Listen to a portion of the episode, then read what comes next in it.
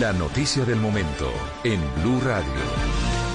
Atención, hay un gran operativo esta mañana en diferentes ciudades del país. Han capturado más de 20 muchachos de primera línea en vísperas de elecciones con las alarmas prendidas porque dice la policía, vienen nuevos choques después de las elecciones este domingo. Ricardo Espina. Néstor, atención que a esta hora se están haciendo efectivas 20, más de 20 órdenes de captura en contra de presuntos integrantes de la primera línea que desde hace varios meses están siendo objeto de investigaciones penales por parte de la Fiscalía, por parte de la Policía, y estaban siendo objeto de ese trabajo de búsqueda de una investigación estructurada en torno a lo que han significado los disturbios desde abril del año pasado cuando inició el paro nacional.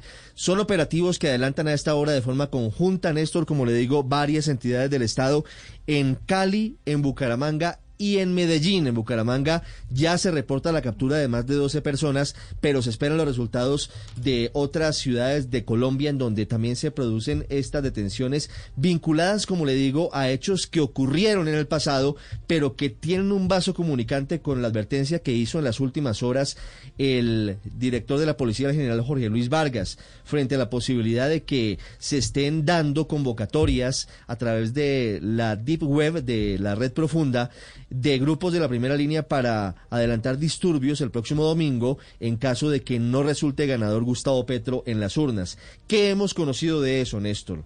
Que la estrategia que estaría planeando la primera línea se ha denominado el estallido. La convocatoria la han hecho las primeras líneas el domingo a las 5 de la tarde. Todo esto es información que entregan las autoridades a Blue Radio en los mismos puntos de resistencia del año pasado. Es decir, en Bogotá, por ejemplo, en eh, Portal Américas, en Suba, en Usme, los sitios más difíciles de los disturbios. En Cali, la convocatoria la están haciendo en el Puente del Comercio, en Puerto Rellena, en Sameco y en otros ocho puntos. Son once puntos en total en la ciudad de Cali.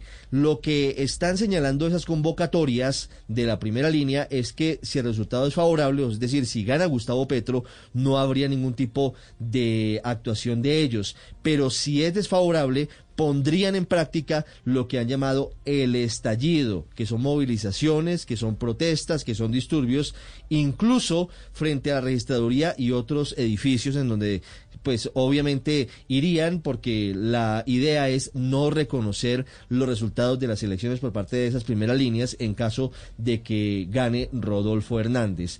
Eso en cuanto al tema de las investigaciones en torno a las primeras líneas. La otra línea investigativa en tiene que ver con otra actuación que es la de los grupos ilegales y el constreñimiento a los electores, que es la línea de otro costal, pero en este caso, Néstor, tiene que ver con la estrategia llamada el estallido. Así han hecho llamar las primeras líneas la convocatoria para el próximo domingo a las 5 de la tarde a la espera de los resultados. Entonces, Ricardo, 20 capturados en operativos que se desarrollan desde anoche en diferentes regiones del país y seguramente vienen más capturas de muchachos que están en plan de vandalismo y en plan de sabateo de las elecciones del domingo. Recuerde usted que anoche el director de la policía dijo públicamente que se han eh, encontrado esas convocatorias en donde uno se busca no reconocer los resultados electorales y dos, en caso de que gane Rodolfo Hernández, se pondría en práctica una serie de actuaciones que incluyen disturbios en varias ciudades del país. Estás escuchando Blue Radio.